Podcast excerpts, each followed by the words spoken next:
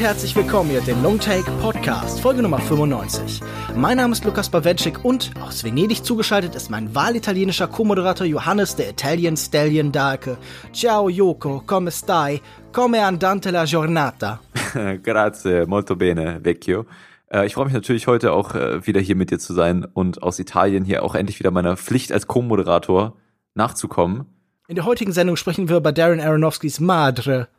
Und äh, damit meine ich natürlich Mother. Mother! Mit einem Ausrufezeichen. Tell the children not to walk my way oder irgendwas in der Richtung. Auf jeden Fall hast du den bereits auf der Biennale in Venedig gesehen, mhm. während ich dafür in ein deutsches Kino gegangen bin.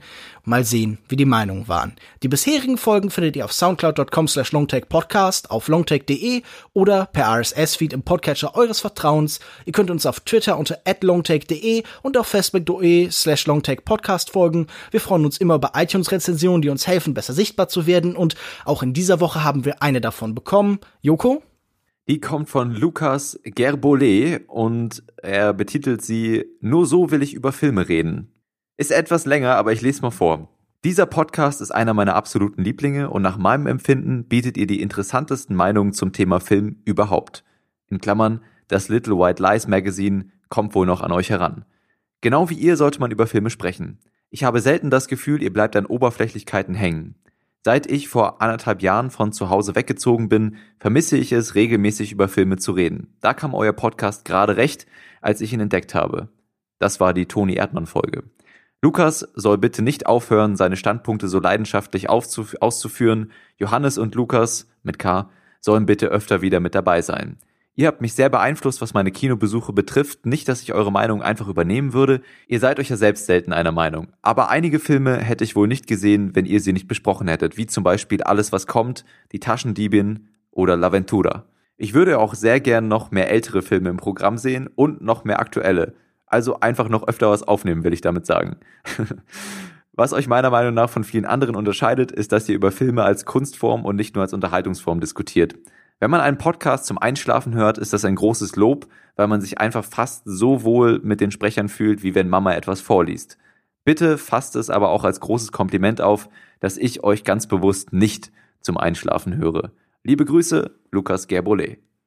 Vielen Dank, Herr Gerbolet. Vielen Dank für das Lob und vielen Dank für das Lob, dass wir nicht angenehm zu hören sind oder dass man sich mit uns nicht wohlfühlt. Ja gut, also manchmal, das ist ja wie ein Aronofsky-Film, weißt du, manchmal will man sich bei Mutter auch nicht immer unbedingt nur wohlfühlen, sondern muss auch mal mit der harten Realität konfrontiert werden, die wir hier präsentieren.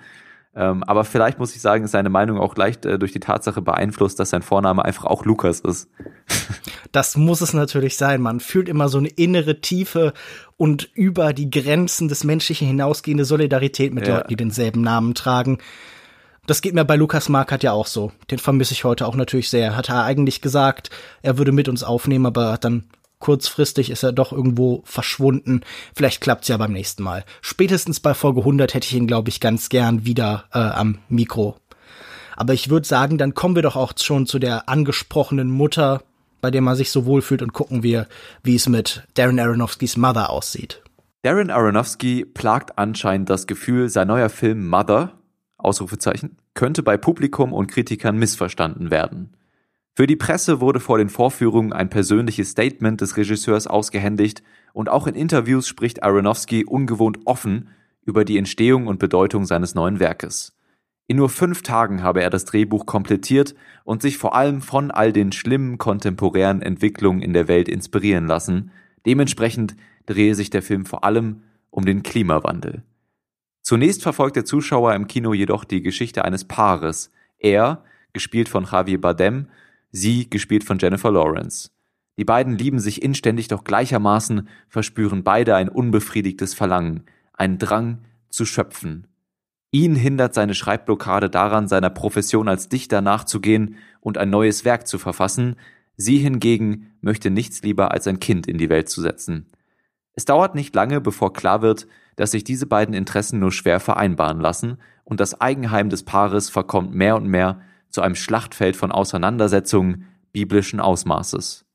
So eskaliert Aronofskys neueste Interpretation einer Schöpfungsgeschichte dann in einem Strudel aus aktuellen gesellschaftspolitischen Referenzen, autobiografischen Elementen und des Regisseurs Steckenpferd seiner Sicht auf Religion und Gott. Das muss man da noch erstmal sacken lassen.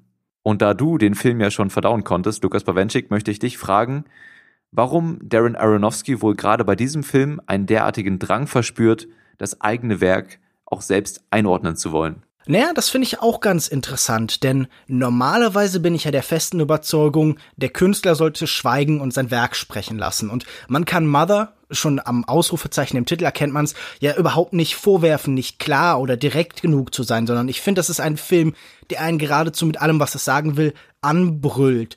Ich glaube, was wir hier sehen, ist, äh, ja, auch so eine gewisse Form von Schadensbegrenzung. Der Film war an den Kinokassen nicht sonderlich erfolgreich Paramount hatte ja wirklich einen sehr kleinen und sehr speziellen Film auf eine sehr große Bühne mit einem sehr breiten mhm. Release gehoben und das ist vielleicht auch so ein bisschen der Versuch, sich selbst zu schützen. Aber natürlich geht es, glaube ich, auch darum, dass gerade diese autobiografische oder zumindest auch selbstbezogene Interpretation, die sich für mich auch klar in den Vordergrund drängt gegenüber diesen beiden anderen zentralen Aspekten, dass er sich damit nicht ganz wohl fühlt, dass da auch so ein bisschen die Idee ist in dieser Selbstkritik des Künstlers, die in diesem Werk auch mitschwingt, dass die ihm irgendwie unangenehm ist, diese Interpretationen, die in die Richtung gehen.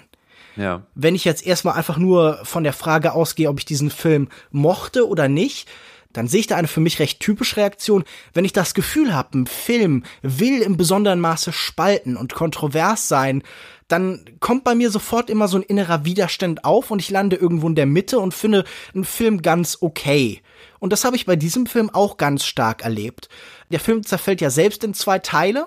Er hat so eine ruhigere Hälfte und eine Hälfte, die eben sehr stark von Eskalation und Chaos und Übersteigerung eben geprägt ist. Und mir gefällt diese zweite Hälfte deutlich besser und ich finde das auch, glaube ich, die Hälfte, die tatsächlich unterhaltsam ist.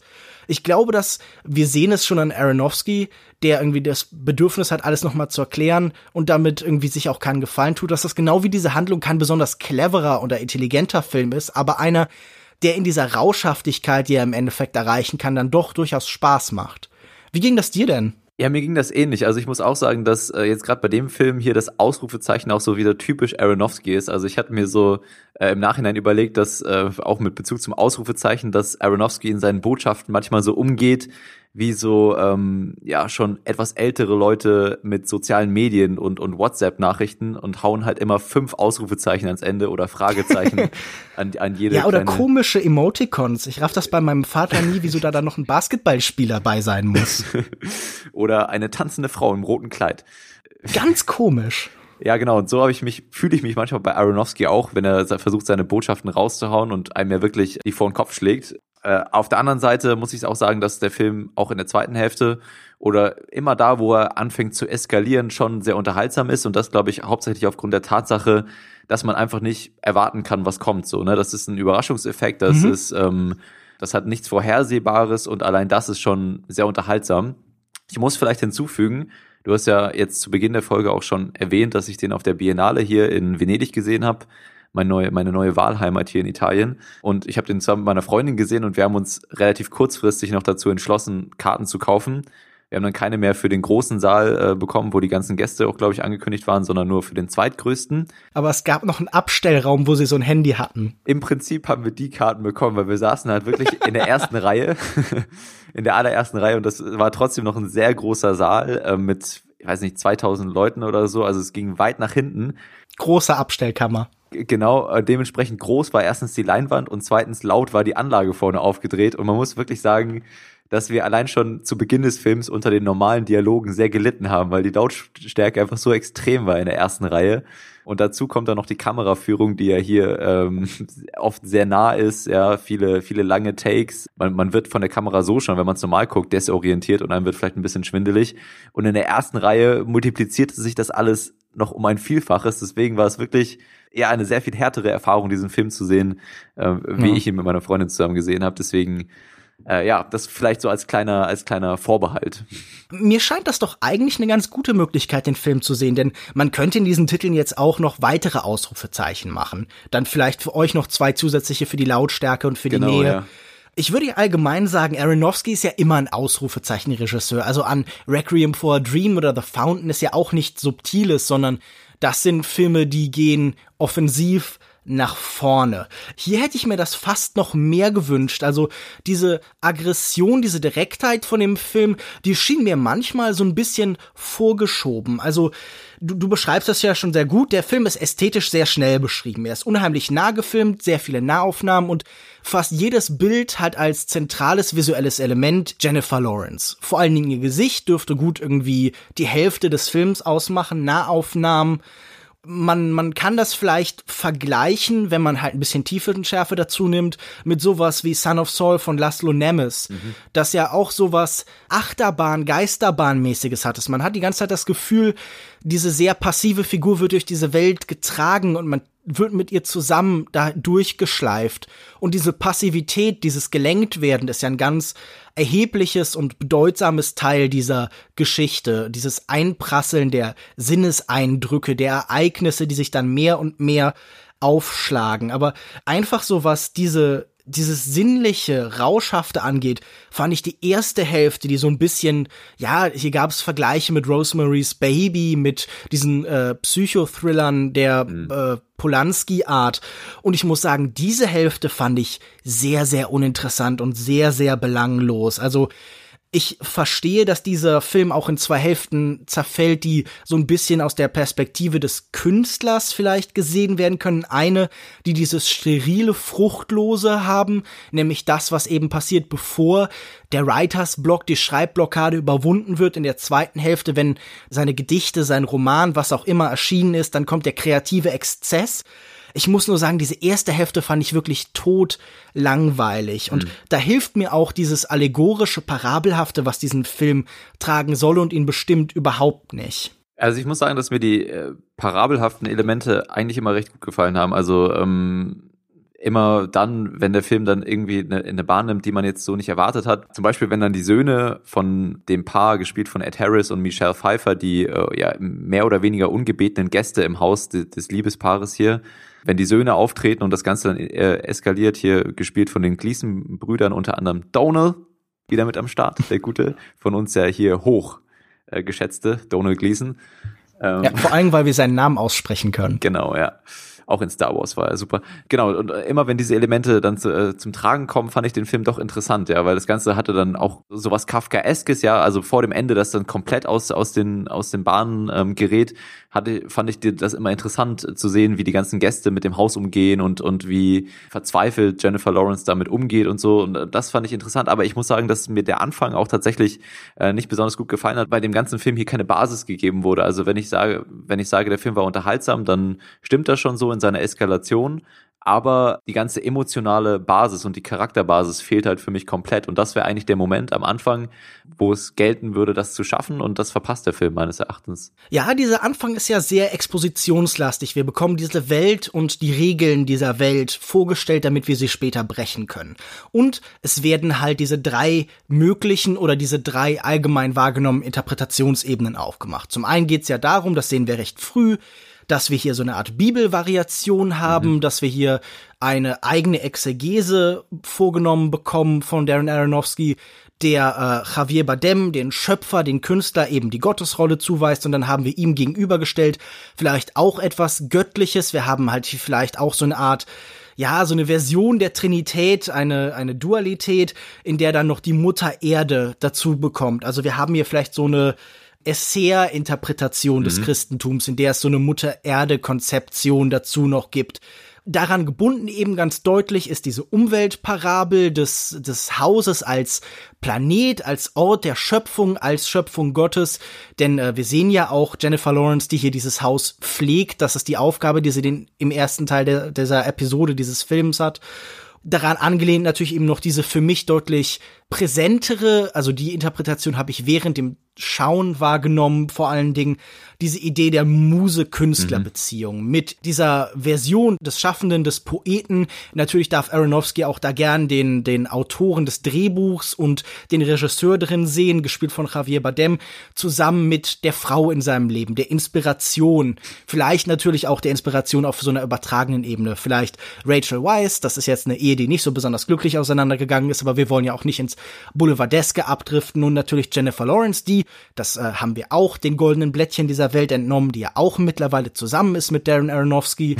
Und Das sind halt eben diese beiden Strukturen, die sich hier aufmachen. Ja. Und ich muss einfach sagen, sowohl in der ersten, auch in der zweiten Hälfte fand ich die nicht besonders interessant und nicht besonders ergiebig. Hattest du irgendeinen dieser Teilaspekte, der, der sich A für dich besonders in den Vordergrund gestellt hat und B, der dir was Interessantes über das jeweilige Phänomen erzählt hat? Nee, nee, ich muss auch sagen, dass ich da die Kritik mit dir teile. Und ich glaube, das geht so ein bisschen auf meinen Punkt, den ich gerade äh, versucht habe anzusprechen, nochmal zurück, dass man halt den Film nicht nur komplett auf Metaphern und Allegorien aufbauen kann. Ja, das ist vielleicht dann, zumindest denkt man sich dann mhm. besonders clever, wenn man das von vornherein so aufteilt und die verschiedenen Interpretationsebenen aufmacht und so. Gerade auch die Interpretationsebene zwischen Künstler und Muse fand ich hier wirklich sehr, sehr offensichtlich. Und ähm, da gibt es teilweise auch meines Erachtens schlimme Dialoge, die die beiden miteinander führen wo mhm. das dann wirklich auch schwarz auf weiß so ausgesprochen wird. Da wird also dem Zuschauer auch wenig Freiheit gegeben, da seine eigene Meinung zu bilden, sondern das ist schon relativ deutlich. Deswegen auch wenig interessant, weil es eben so klar ausgelegt wird. Aber wie gesagt, man kann das nicht nur darauf aufbauen, wenn diese Beziehung zwischen Javier Bardem und Jennifer Lawrence irgendein Gewicht hätte, wodurch die späteren Entwicklungen dann eben nochmal in ein anderes Licht gerückt werden, ja, und das ganze, die ganze Beziehung weiterentwickeln, dann hätte ich es vielleicht interessant gefunden. Aber dadurch, dass von vornherein, ja, dieser Javier Bardem dieses, die, dieses mürrische, diese mürrische Grundaggression hat und wir diese Beziehung nicht wirklich kennenlernen, gibt es kein emotionales Gewicht und dementsprechend ist halt die Metapher auch einfach langweilig, weil sie einfach offen für sich dasteht, aber im Film nicht wirklich emotional gebunden wird oder auf irgendeine andere Art und Weise. Und so, äh, dann ist man tatsächlich zu, und das er hatte Darren Aronofsky häufig das Problem, zu konzeptionell in seinem Filmverständnis. Ich habe überhaupt kein Problem damit, wenn Künstler Allegorien einsetzen. Das ist ja absolut legitim. Und ich glaube, es ist auch, wenn man sich irgendwie so Theoretiker, die über Konzepte wie Allegorien geschrieben haben, wie Walter Benjamin oder so anguckt, sind sich die meisten Leute sehr einig darin, dass es okay ist, die Konzeption und die Beschaffenheit dieser Allegorie auch deutlich zu machen und greifbar zu machen. Ich bin nur wie bei den meisten Verschleierungen bei Kunst, bei irgendwie Repräsentationen durch irgendwie halt so eine Abstraktion, der Meinung, dass es immer am befriedigendsten und am unterhaltsamsten und am interessantesten ist, wenn da irgendeine Form von Verschleierung bleibt, wenn man tatsächlich als Zuschauer irgendeine Form von Arbeit leisten muss, um das offen zu legen, wenn das nicht komplett direkt vorne an der Oberfläche ist. Also es gibt zum Beispiel ein ganz berühmtes Pop-Art-Gemälde, ähm, so ein Konstrukt von äh, Robert Rauschenberg, der ein Gemälde gemacht hat, das Allegorie heißt, und da erkennt man nicht besonders viel drauf. Das muss man so ein bisschen beobachten, bis man da sieht, was ist das denn hier? Welche Allegorie soll das sein? Geht es hier irgendwie um Amerika? Geht es hier wie oft in der Pop-Art irgendwie um Kommerzialität oder sowas? aber wir haben hier Sachen, die ganz vordergründig sind. Und die Figuren, die ergeben sich auch ganz vordergründig sofort als Hüllen, als mhm. Muster und Ideen und abstrakte Konzepte. Ich meine, das sehen wir schon an ihren Namen. Wir haben hier Him und Mother und The Women und The Man und alle sind eben Zeichen und keine Menschen. Und wenn hier die Verknüpfung passieren soll, wenn der Zuschauer hier emotional involviert werden soll, und ich glaube, das soll er definitiv, dann scheitert das irgendwie. Und man kann jetzt fragen, war das komplett Absicht? Ist das hier so was so Robert Bresson-mäßiges, in dem diese Neutralität der Handlung und der Gesichter halt irgendwie eine besondere Rolle spielt. Aber auch das habe ich hier irgendwie so nicht richtig gesehen. Ich finde das einfach insgesamt schauspielerisch, wie er es inszeniert, auch sehr unbefriedigend, weil wir zum Beispiel mhm. die Mutter Erde, Mother, Jennifer Lawrence hier rein passiv haben. Das ganze Filmische hier besteht darin, ganz nah ihr Gesicht zu filmen, das überrascht oder irritiert ist. Und da hätte ich mir mehr Interaktion gewünscht, denn was erzählt uns das denn auch über all diese no. Situationen, dass die Musen passiv bleiben, dass die Mutter Erde, wenn sie von den Menschen halt übergriffig behandelt wird, passiv bleibt?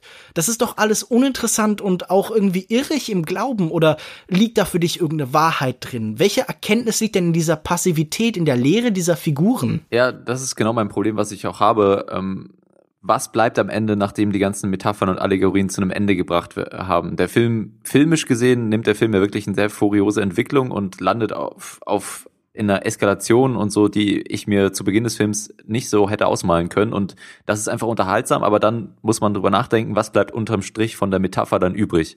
Ja, und gerade auf dieser Art, auf, auf der Ebene, die, auf der du gerade diskutierst, glaube ich halt, dass es einfach ähm, ja nicht richtig ist, sondern Trugschluss oder für mich keinen Sinn ergibt, in welche Richtung der Film mit der Figur von Jennifer Lawrence hier geht, auch gerade aufgrund der Substituierbarkeit der Figur was irgendwie Sinn macht mhm. auf der mhm. Interpretationsebene, dass hier, dass wir einen Künstler haben, der nach und nach mehr und mehr Personen aussaugt, ja, und aus ihren Erfahrungen. Genau, die, die Kunst als was Vampirisches, Kannibalistisches, genau. das verschlingt. Wobei ich mich auch da sofort stört, dass das hier so naturalisiert wird. Also das ist natürlich auch irgendwo gedacht als so eine Selbstkritik. Da steht das männliche Ego, der große Künstler, der hier dargestellt wird, und wir sehen, er macht irgendwie was, das negativ ist. Und ich finde gut, dass der jetzt Film nicht hingeht und das erklärt, wie böse der ist. Mhm. Aber ich finde das auch merkwürdig, dass das hier so naturalisiert wird, dass es so ein bisschen dargestellt wird als, ach, das ist eben der ewige Kreislauf, so passiert das eben. Und es gibt auch keine andere Möglichkeit. Wo ich mich frage, es gab doch auch Künstler, die keine kannibalistischen Arschlöcher waren, oder? Ja, ich weiß nicht, ich kann nur von, äh, von mir sprechen. Und ich bin, ja, auch, ich bin auch ohne, ohne Künstler zu sein kannibalistisches Arschloch, aber nee, genau, und das sehe ich auch so. Und vor allen Dingen ähm, glaube ich, dass dann die Interpretationsebenen auch irgendwo kollidieren. Ja, also dass vielleicht, wenn, wenn das hier das autobiografische Element ist und dass die Sicht äh, von Aronofsky auf die Natur eines wahren Künstlers ist, dann kann man das ja schon so als legitim, als seine subjektive äh, Sichtweise betrachten. Allerdings kann man das dann weniger auf die Interpretation von Jennifer Lawrence als Mutter Erde äh, beziehen, ja, weil letztendlich das Beziehungsverhältnis zwischen Mensch und Mutter Erde genau umgekehrt ist, ja, also dass sie tatsächlich wirklich auch die die Fäden in der Hand hält und ähm, mhm. nicht andersrum, ja, und dass wir natürlich hier auch eine gewisse Ausbeutung betreiben, aber die Kausalität und und und die die Richtung der der Beziehung ist eben nicht nur einseitig, sondern geht in beide Richtungen und äh, da glaube ich habe ich gerade ein Problem mit mit mit der ersten Einstellung im Film und mit der letzten Sequenz im Film, wo eben diese mhm. Substituierbarkeit mhm. gezeigt wird und deswegen glaube ich, dass hier und das ist vielleicht auch der Tatsache geschuldet, dass Darren, Darren Aronofsky das Skript in fünf Tagen so runtergeschrieben hat und da irgendwie in so einem Rausch alle seine Inspirationen und Ideen untergebracht hat, dass es hier nicht wirklich kohärent ist. Auf der anderen Seite muss ich sagen, lieber so ein Film, der vielleicht am Ende äh, schlussendlich nicht ganz äh, nicht ganz sinnig ist oder kohärent in all seinen Aussagen und vielleicht auch manchmal ein bisschen über die Stränge schlägt, aber dann doch lieber ein Film, der über die Stränge schlägt und eskaliert auf die Art und Weise als irgendwie ja, das nächste Highschool-Musical oder was auch immer. Also ich bin ja sofort bei dir. Ich finde es wichtig, dass Regisseure in ihren Filmen immer alle Objekte nicht bis zum letzten Ende auserzählen und definieren und bestimmen, sondern es ist gut, wenn alles seine Unsichtbarkeit, seine Schattenseite enthält, alles, wenn alles etwas Rätselhaftes an sich behält und so ein Freiraum für den Zuschauer bleibt, mit einem Kunstwerk zu interagieren und für sich selbst Räume und Freiräume eben in dem Ganzen zu finden. Aber ich glaube, hier sind alle Unsicherheiten, alle Unwägbarkeiten ein Scheitern des Regisseurs. Diese Geschichte, dass er das Drehbuch in fünf Tagen geschrieben hat, das mag ja, das mag ja gern sein, aber das verhalte ich für komplett irrelevant. Das ist für mich so ein Teilaspekt von so einem selbstpraktizierten Geniekult. Mhm. Das erinnert so an diese Geschichten, die man über manche, so zum Beispiel die Beatpoeten, die haben ja auch immer erzählt, ja, ich habe hier die 50.000 Wörter am Stück erzählt auf Heroin und da waren die dann auch noch stolz drauf. Ja, deshalb liest sich das halt auch alles so scheiße, was die Beat-Idioten da produziert haben. Jack Kerouac kann mal kacken gehen. Nein, aber ich, mich, mich ärgert sowas eigentlich immer eher. Ich halte diese Selbstübersteigung, ich finde das schön, wenn Leute Kunst ernst nehmen und wenn Kunst auch so eine Möglichkeit wird, mit der Welt zu interagieren, die halt besonders übersteigert und transzendent eben in der Konsequenz ist. Und ich bewundere ja, dass Darren Aronofsky das anstrebt, aber ich halte ihn hier einfach für keinen sonderlich großen Künstler. Also ich meine, das sieht man schon in seiner formellen Herangehensweise. Ich meine, das ist doch absoluter Indie-Film-Standard. Wir sind nah an den Figuren und folgen denen so ein bisschen. Das ist eine Ästhetik, die sehen wir seit Jahren überall im Indie-Kino. Also ich meine, so viel anders als so ein Xavier Dolan-Film wie einfach das Ende der Welt sieht das ja jetzt eben auch nicht aus. Nur, dass eben hier so eine Elastizität des Raums und der Zeit eben dazu kommt. Das Ganze ist ja so ein bisschen Kammerspielartig, nur dass der mhm. Raum so verformbar ist, dass er nicht mehr als der selber kennbar ist.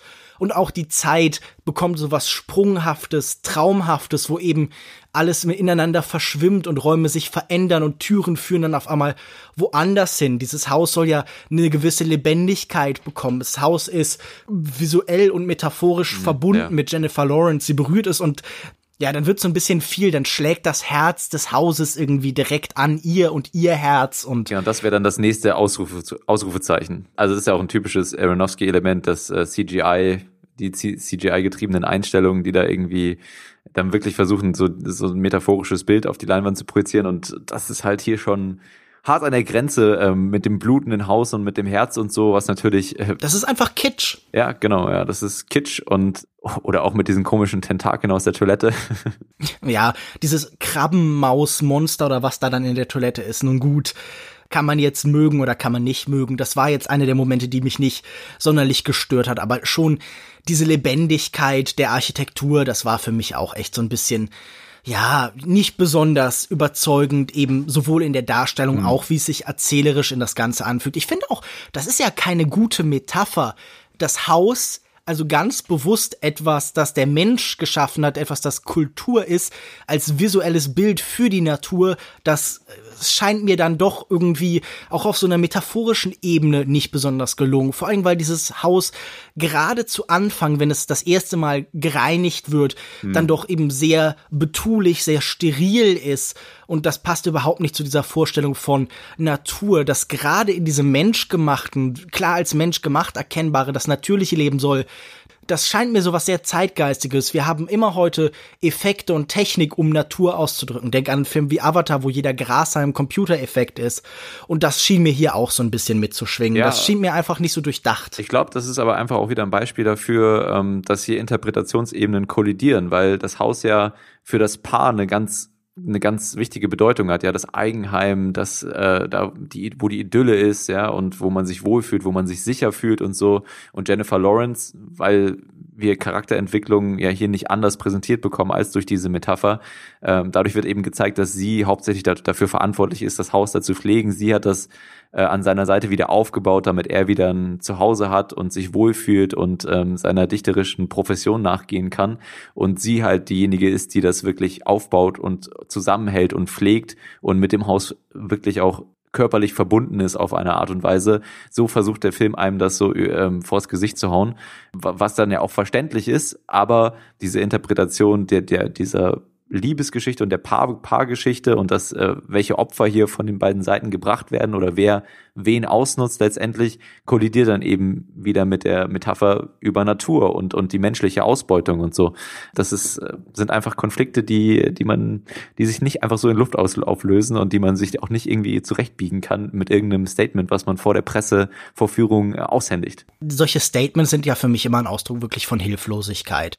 Aber ich muss ja sagen, so bestimmte Ideen, die in Bezug auf diese Künstlergeschichte tatsächlich dargebracht werden, die waren für mich offensichtlich, aber die waren okay visualisiert. Also mhm. wenn man jetzt sagt, okay, so auf einer direkten, prosaischen Ebene ist es natürlich so, der Künstler als erfolgreicher Mensch, als Prominenter, der holt andere Menschen in sein Leben und als äh, Partner verliert man dann so ein bisschen privaten Raum. Man wird auch genau. irgendwie Teil der Öffentlichkeit und das ist ein gewisser Schaden. Aber interessanter fand ich dann tatsächlich diese Momente, wenn dann zum Beispiel die Wunde, die in diesem Haus ist, diese seltsame offene Stelle, dann auch eben von der Öffentlichkeit wahrgenommen wird. Und dann da diese Idee ist, ja, der Künstler verarbeitet immer in irgendeiner Form Wirklichkeit und sein eigenes Leben hm. und er teilt damit auch Innenleben auf eine Art und Weise, die für die Leute, die ihm nahestehen, unangenehm sein kann. Das war für mich ein Gedanke, der definitiv eine gewisse Wahrheit enthält. Das ist sicher kein neuer, kein origineller Punkt, aber das finde ich hier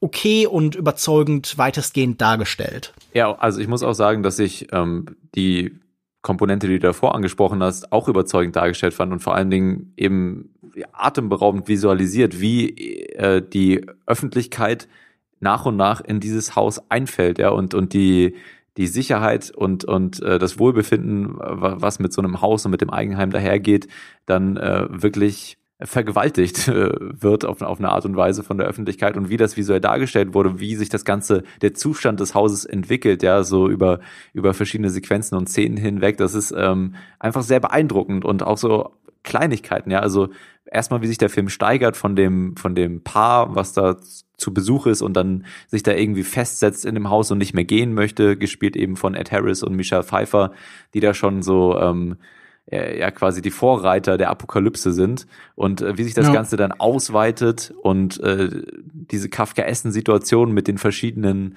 Feiern, äh, Trauerfeiern oder was auch immer da dann stattfindet in dem Haus über den Tod von äh, verschiedenen Figuren und, und wie, wie dreist und rüde die Leute mit dem, mit dem Haus umgehen. Und dann auf der einen Seite gibt's gibt's eine Szene, wo, wo sie irgendwie halb alles zerstören in der Feierei, aber dann jemand anfängt, einfach die Decke zu, zu streichen mit weißer Farbe und versucht ja. einfach die ganzen Schaden so mit ein bisschen Farbe wieder gut zu machen. Ja, und das, äh, das Surreal und das Groteske in diesen Szenerien. Und wirklich, ich bin ja auch ein großer Fan von Kafka und seinem Werk.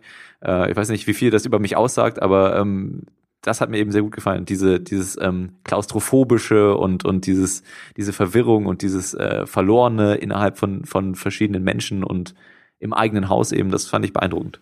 Ich würde halt sagen, Jennifer Lawrence ist keine Kafka-Figur, sondern sie hat eine reine Passivität und was für mich eine Kafka-Figur ausmacht, ist auch immer, so ein Wechsel von einer Passivität und einer merkwürdigen Aggressivität. Der Moment, in dem die Leute das Gefühl haben, bei Kafka die Welt verstanden zu haben und jetzt arrogant werden. Man denke nur zum Beispiel mhm. an der Prozess, wo es da Teilgerichtsprozesse gibt, wo dann auf einmal Herr K.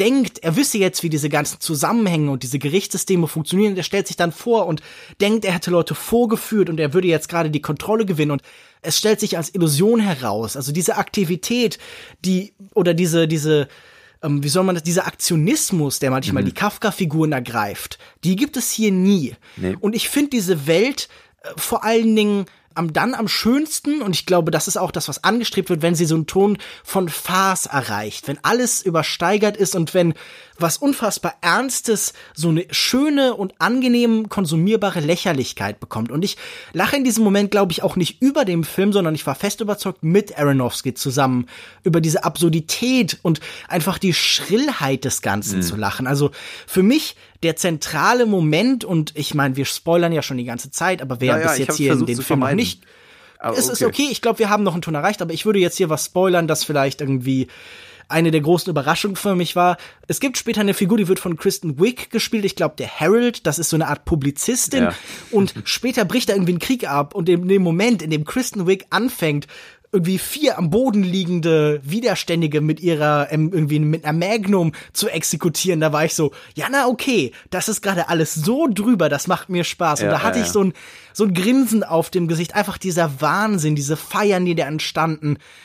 Es schlägt dann aber wieder schnell in so eine merkwürdige Aggression mhm. über, die, glaube ich, konfrontativ sein soll, aber die für mich dann auch zu bewusst und zu offensichtlich schockierend sein soll. Also ja. da kommen wieder die christlichen Elemente nach vorne.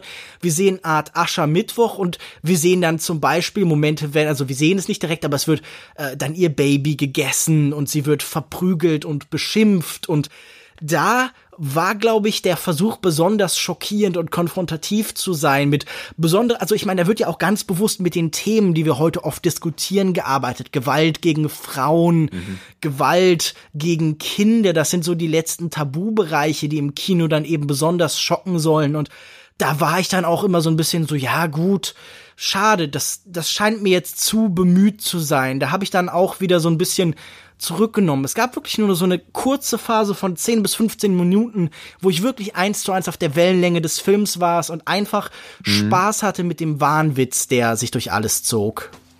Das ging mir auch so. Ich, ich will mal ganz kurz zurückgehen zum Kafka-Vergleich. Ich versuche natürlich hier nicht das gesamte Werk auf die Ebene oder, oder auf das Level von einem Kafka zu heben. Ich sage nur, dass mir die Szenerien, dass mich die Szenerien teilweise an so eine Mischung erinnert haben, so von Kafka-Szenerien und dieser Klaustrophobie und dann vielleicht auch so mhm. in, in, dem Ausmaß so von einem Hieronymus Bosch oder so, von, so, von einem seiner Das finde ich einen ähm, besseren Vergleich. Etwas düsteren Werke.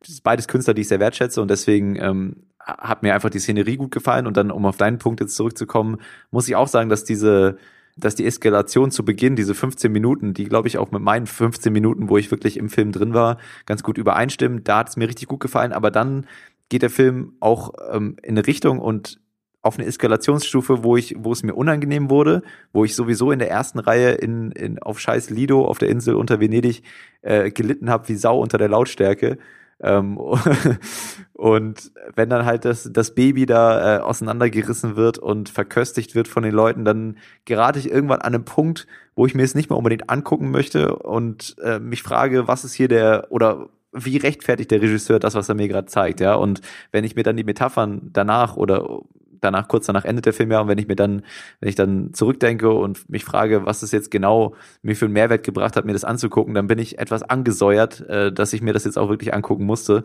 ohne dass der Film hier mir eine klare Botschaft oder zumindest äh, irgendeinen Ausweg auch aus der ganzen Situation und aus der ganzen Misere präsentiert. Äh, weil dann finde ich es wirklich nur verherrlichend und ähm, muss mir das nicht unbedingt auch angucken. Und das war, glaube ich, dann auch der Moment, an dem viele ähm, angefangen haben zu buhen. sind. Genau, rausgegangen sind. Also der Film wurde ja auch in meiner Vorstellung ausgebuht danach. Vereinzelte Klatscher, mhm. aber doch äh, weitestgehend Buhrufe. Und das hat, glaube ich, da einfach damit zu tun, dass der Film nicht wirklich seine Eskalation dann im, im, in letzter Strenge rechtfertigen kann. Ja, ich, ich finde diesen Gedanken der Rechtfertigung immer so ein bisschen schwierig. Ich bin da hin und her gerissen zwischen mir scheint dieser Gedanke, dass Kunst Wunden schlagen muss. Das scheint mir wichtig. Wir müssen Kunst haben, die in irgendeiner Weise zu Leuten durchdringt. Aber mir ist das auch zu oft eine Rechtfertigung für Leute, die einfach nur plump und direkt sein und die dann alles Kunstvolle in ihrem Schaffen verlieren. Und für mich ist Darren Aronofsky auch immer so ein, ein Künstler des Pubertären, jemand, der in seiner Art mit dem Publikum zu interagieren nur so eine große Direktheit kennt und eben so Welten, die sehr stark auf sich hinweisen. Also ich meine, hier siehst du ja auch die äh, künstlerische Entscheidung, okay, alles nah, alle nah Einstellungen der Figur folgen über die Schulter, sich sehr auf diese Figur konzentrieren. Das siehst du sehr nach offen und nach vorne und da ist dieser Versuch auf sich selbst und seine eigene Kunstfertigkeit hinzuweisen. Und natürlich ist Darren Aronofsky ein solider Techniker, das ist auf keinen Fall ein schlechter Filmemacher.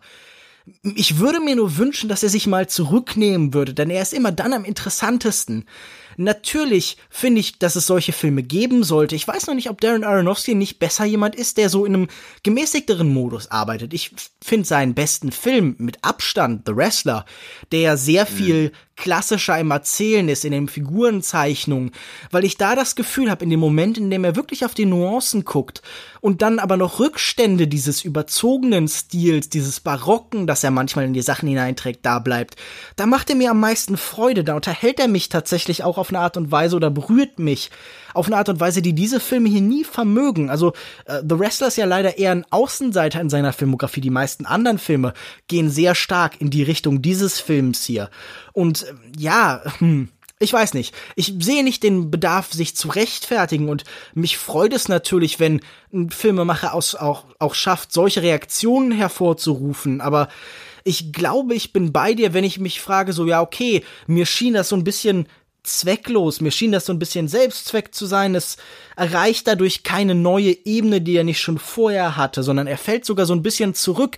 Dieser überschraubte Ton des, der Farce, der geht wieder verloren. Mir geht der Spaß verloren, der da war. Und mhm. das finde ich so ein bisschen unbefriedigend. Ich glaube, das wäre ein Modus, in diesem dieser Film stärker wäre und in dem er auch besser funktioniert hat. Denn natürlich liegt eine große Absurdität und Lächerlichkeit in der Art, wie wir mit, ja, sowohl mit Kunst interagieren, aber natürlich auch in der Art, wie wir mit der Welt interagieren. Ich glaube, dass eine Betrachtung der, der Religion als etwas, das die Schöpfung in jedem Fall bewahrt, so ein bisschen albern ist. Schon irgendwie bei Moses, ich glaube 1.28, haben wir diesen Gedanken, dass der Mensch sich die Erde untertan machen muss. Und ich glaube, mit der Religion an Umweltschutz heranzugehen, ist eher ein Holzweg, der jetzt vielleicht nicht weiterführt.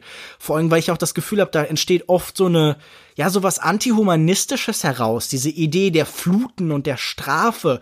Gerade bei Noah hat man fast das Gefühl, da ist der Wunsch, die, die Menschheit zu vernichten und diese strafenden Ideen zurückzuholen, als wäre der Mensch, als wäre der Klimawandel, ähm, gut, weil er dann reinigend wird. Und das, das sind einfach alles Herangehensweisen, die ich jetzt einfach nicht teile. Aber ich glaube, die Absurdität des menschlichen Handels in dieser Situation hervorzuheben, das wäre ein sehr gutes Mittel gewesen, damit zu interagieren. Und das gibt er dann leider sehr schnell auf für, ja, einen, religiösen Pathos, der mir einfach nicht gefallen hat man kann jetzt ja über Rechtfertigung reden oder nicht, aber das ist wahrscheinlich auch das, äh, wenn man so runterbrechen möchte, ähm, wo mich der Film dann verloren hat. Und du hast ja auch schon gerade angesprochen, für mich auch eines seiner besten Werke, The Wrestler, was natürlich im Ton ganz anders aussieht und sehr viel zurückgenommener agiert, wo man merkt, dass er ja durchaus auch mit Emotionen und Charakteren gut arbeiten kann. Also das ist ihm ja auch nicht fremd.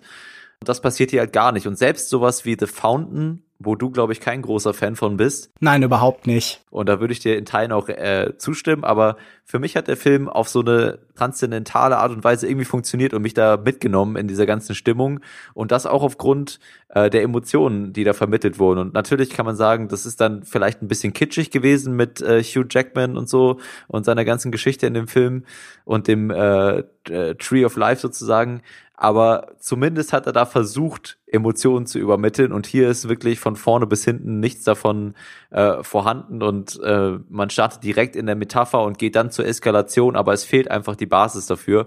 Und das ist, glaube ich, so die, die, die grundlegende Kritik, die ich an dem Film dann habe, wofür er einfach dann bis auf den Unterhaltungswert am Ende für mich auch äh, keinen Mehrwert generieren kann. Und äh, ja, das wäre, glaube ich, die größte das größte Manko oder das, was ich am meisten beklage hier bei, bei dem Werk.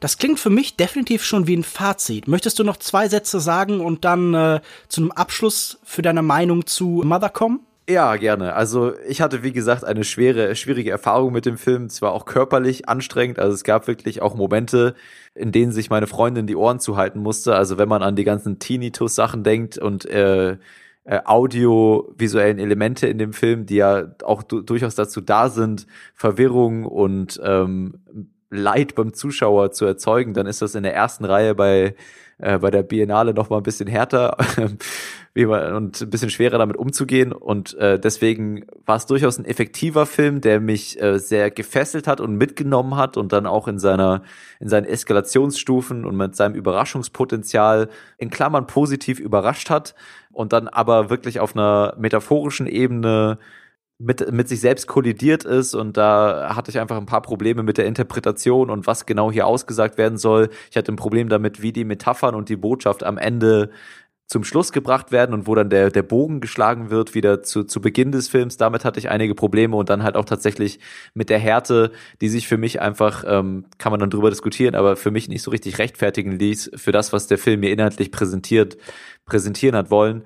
Und wirklich das größte Manko für mich eben die fehlende Emotionalität und ähm, wirklich auch äh, schade, weil man hat ja hier mit Javier Bardem und Jennifer Lawrence zwei sehr, sehr gute Schauspieler. Bei Jennifer Lawrence bin ich ja nicht so ganz äh, auch bei der Mainstream-Meinung, dass das äh, die nächste größte Schauspielerin des Jahrhunderts ist. Ich finde sie da doch ein bisschen limitiert auch. Ähm, aber der Film gibt sich auf jeden Fall auch keine Mühe, sie sonderlich gut zu gebrauchen. Weiß ich nicht, komplex, ihre komplexen Fähigkeiten als Schauspielerin auszunutzen. Und das ist dann ein bisschen enttäuschend im Endeffekt und emotional wenig involvierend. Und deswegen gebe ich drei von fünf möglichen Sternen. In Teilen kann ich dir bei dem Ganzen zustimmen. Ich war kein besonders großer Fan von Mother von Aronofsky, aber ich lehne ihn jetzt auch nicht gänzlich ab. Ich finde, er hat durchaus amüsante Momente. Und das ist überhaupt nicht abwertend gemeint, sondern ich glaube, so ein Rausch und einfach so eine große Form von Eskalation und Chaos zu erzeugen, das ist selten im Kino der Gegenwart, dieses Orgiastische, und das fand ich hier dann durchaus gut umgesetzt. Leider fand ich die erste Hälfte sehr schwach. Diese Versuche, Psychothriller herzustellen, so auf so einer Schmalspurebene und ähm, auch ja. irgendwie halt figurentechnisch vielleicht gelegentlich amüsant mit den Rollen von Ed Harris und Michelle Pfeiffer. Gerade Michelle Pfeiffer fand ich hier dann doch stellenweise irgendwie in den Line-Readings und sehr, sehr witzig, aber das hielt sich dann auch, auch in, in Grenzen. Und insgesamt muss ich einfach sagen, die Vordergründigkeit dieses Films tut mir fast so ein bisschen weh. Ich habe überhaupt nichts gegen Filme, die sich offensiv nach außen tragen, aber da kann dann doch schon auch was Interessantes sein, das nach außen getragen wird. Ich glaube nicht, dass dieser Film in irgendeiner Weise komplett Komplexes und ich wundere mich auch so sehr, dass jetzt das Internet voll von Erklärungen ist, denn dieser Film ist doch so offensichtlich in allem, was er tut. Er hat diese zwei bis drei Ebenen, je nachdem, wie man die trennt. Die trägt er sehr offensiv nach außen, aber er hat zu ihnen wenig zu sagen. Und natürlich gilt auch weiterhin das, was Hitchcock gesagt hat, wenn ich irgendwie eine Botschaft senden will, dann gehe ich zur Post aber die Botschaften, die Ideen, die hier nach außen getragen werden, die sind so ungeformt und leer und so beliebig, dass das dann doch recht frustrierend ist. Und dieser religiöse Pathos, den er dann nachher aufbaut, ist nicht die richtige emotionale Ebene, um das heranzugehen. Ich glaube, die Farce, die Herausstellung des Lächerlichen wäre hier sehr viel effizienter und sehr viel ja, interessanter gewesen. Und visuell gibt es hier so vieles. Ästhetisch ist das Ganze hier einfach ein, ein, ein Film, der so weit hinter dem Inhalt zurückbleibt in der Art. Wieso auch nicht mit der Kamera ein bisschen Chaos darstellen? Wieso uns so sehr ankern? Wieso uns so sehr beschränken und fesseln? Das ist doch alles uninteressant und langweilig. Und ich vergebe keine Sternewertung. Ich bin schon frustriert genug, dass ich demnächst auch bei meinem Arbeitgeber Sternewertung geben muss. Das ist doch alles scheiße hier. Hm, ich fange an zu weinen. Wenn ihr das komplett anders seht als wir, das ist ja durchaus möglich, denn dieser Fan hat sowohl große Fans als auch große Echter. Oder genauso, wenn ihr uns irgendwas mitteilen wollt, dann könnt ihr das. Wir haben am Anfang die Kanäle genannt. Feedback at longtake.de. Wir haben lange keine Mail mehr bekommen. In die Kommentare bei longtake.de. Wir haben lange keinen Kommentar mehr bekommen. Wir freuen uns über jedes Feedback und diskutiert mit uns. Erklärt uns, was wir übersehen haben. Erklärt, welche tieferen Ebenen oder welche Interpretationsmöglichkeiten, die es noch gibt, die den Film interessant machen, wir übersehen haben. Wir freuen uns wirklich über jeden Austausch. Austausch. Redet mit uns. Wir sind so einsam. Ja. Ja, ich denke, der Film bietet durchaus Potenzial, sich ein bisschen noch länger und intensiver da äh, auszutauschen und vielleicht auch über die Frage, wenn ihr Jennifer Lawrence wärt, was für, wie würdet ihr diese Botschaft, die dieser Film ausstrahlt, auf eure nun neu gegründete Beziehung mit Darren Aronofsky, äh, wie würdet ihr das sehen? Ja, könnt ihr auch ruhig mal ein bisschen so ins Tratsch äh, äh, Blättchen-Niveau abgleiten in der Kommentarsektion. Ja, das ist alles völlig legitim und deswegen ja, freuen wir uns. Meinungen zu Aronofskys Schnurrbart bitte. Sehr viele Meinungen zu seinem Schnurrbart. Ja, ich denke, da gibt's, da, da kann es jetzt eigentlich nicht viele Meinungen geben. Gut gepflegte Schnurrbärte sind immer top. Ich wünschte, ich hätte eine. Ich wünschte, es würde funktionieren. Aber leider sieht es bei mir erbärmlich aus, wenn ich das versuchen würde. Aber hey, good for him. Naja, ich äh, würde sagen, darüber kann man auch streiten. Das machen wir demnächst im Schnurrbartcast. Die Frage ist, Joko, wo findet man dich denn so lange im Internet? Ja, wenn ihr mir irgendwelche Tipps geben äh, wollt äh, bezüglich äh, Haarwachsmitteln äh, für die Schnurrbartregion, dann könnt ihr das gerne tun auf Twitter at Jokoda, J-O-U-K-O-D-A und unter gleichen Namen könnt ihr dann meine kläglichen Versuche der Bartpflege auch auf Instagram beobachten. Äh, wo findet man dich denn? Man findet mich auf Twitter unter @kinomensch, auf kinomensch.wordpress.com, auf facebook.de slash kinomensch und regelmäßig bei kino-zeit.de und beim Filmdienst. Außerdem mache ich mittlerweile einen weiteren Podcast namens mm. Kulturindustrie mit drei wundervollen Kolleginnen und Kolleginnen, in dem wir über, äh, wie der Titel schon verspricht, Kultur sprechen, aktuell vor allen Dingen Popkultur. Das Programm erweitert sich aber stetig. Da kann man auch mal reinhören, zum Beispiel unter Twitter bei @kultindustrie oder soundcloud.com slash Kulturindustrie.